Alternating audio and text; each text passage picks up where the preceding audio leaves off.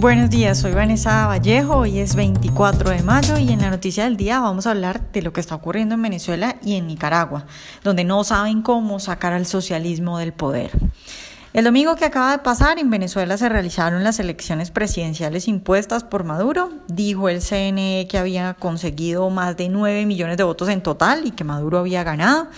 En este momento en Venezuela pues no hay luz. Recordemos que el año pasado durante meses la gente y sobre todo los jóvenes salieron a la calle, vimos marchas multitudinarias, históricas, en las que lamentablemente cientos de jóvenes perdieron la vida.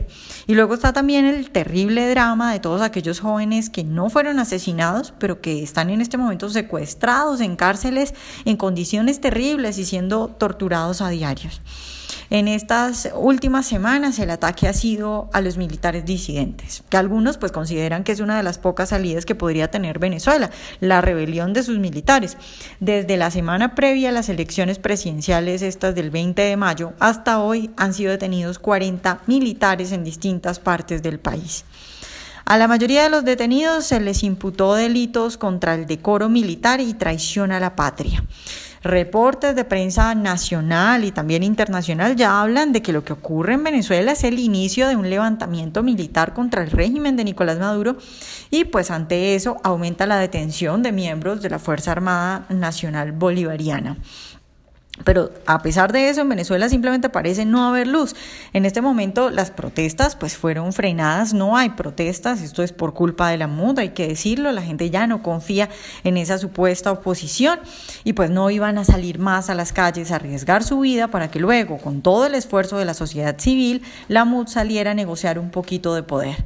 Los militares parecen algunos estarse rebelando, pero por ahora pues no es suficiente. Y mientras todo esto pasa, la gente se está muriendo de hambre o de cualquier enfermedad, como por ejemplo una bronquitis, que en cualquier otro país normal y decente sería curada fácilmente. Vidas enteras arruinadas por el socialismo en Venezuela y aún no hayan cómo salir de él.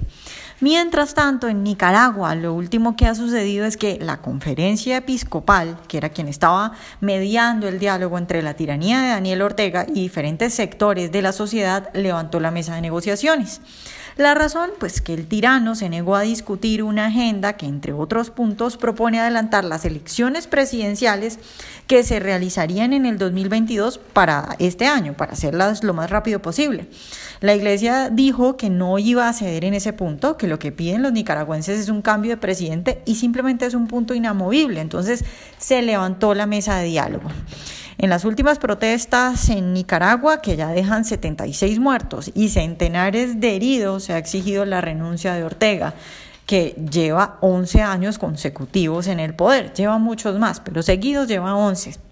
La situación económica de Nicaragua es complicada, la represión no para y Ortega no cede. Habrá que ver qué ocurre de ahora en adelante en estos dos países, pero lo que nos muestran Venezuela y Nicaragua es que al socialismo es muy difícil sacarlo del poder. Una vez llega ahí, cuesta mucho, cuesta sangre, cuesta vidas. Y cuando digo vidas, no solo hablo de las vidas de la gente que muere por culpa de la violencia del Estado, sino también de las vidas arruinadas por cuenta del socialismo.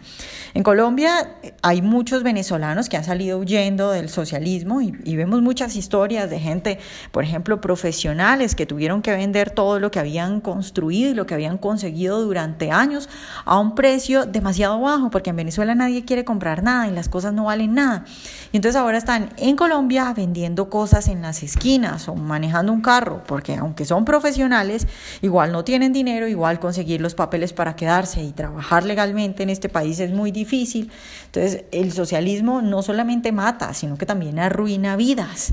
Y también está la terrible situación de la gente que no ha podido salir del socialismo, que no ha podido huir de estos países y que tiene que vivir todos los días en unas condiciones aterradoras, por ejemplo, viendo a sus hijos aguantar hambre. El problema es cómo se sale de ahí. Caer en las garras del socialismo parece muy fácil, pero salir de ahí es supremamente complicado. Por eso a mí me asombra cuando escucho a la gente decir, ojalá gane la izquierda para que así aprendan. No, ni de riesgo. Uno cae ahí y salir es muy difícil. Venezuela y Nicaragua lo están intentando. Veremos cuánto se tardan y veremos también próximamente si México y Colombia caen en ese pozo sin fondo.